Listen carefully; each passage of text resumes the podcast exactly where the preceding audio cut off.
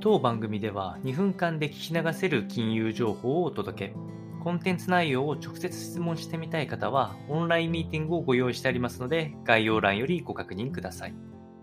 本日のテーマは、日本もついに規制緩和の流れ、えー、コロナ禍からの需要回帰に期待というお話になっております。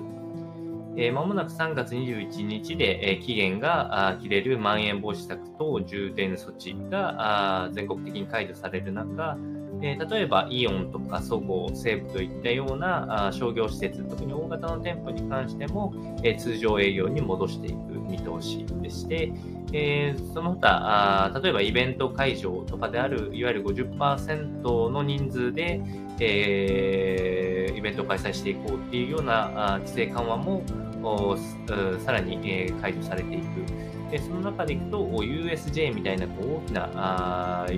トラクションを含むような施設も入場制限の緩和が行われていくといった形です。で、え、政府も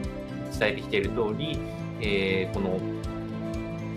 えー病床の逼迫率だけを見るわけでもなく、感染者の人数が増えていかないような環境であれば、このまま緩和傾向を続けていって、むしろ経済への負担を減らしていこうという姿勢が見て取れますので、まあ、春に関してこう需要がね、あの今までのままだと減っていってしまう環境下を考えると、え、新生活に向けていい施策になっているのではないかと思います。今後は GoTo トラベル、GoTo イートのような補助策も施行されるかと思いますので、今後も分かり次第お伝えをしていきたいというふうに思います。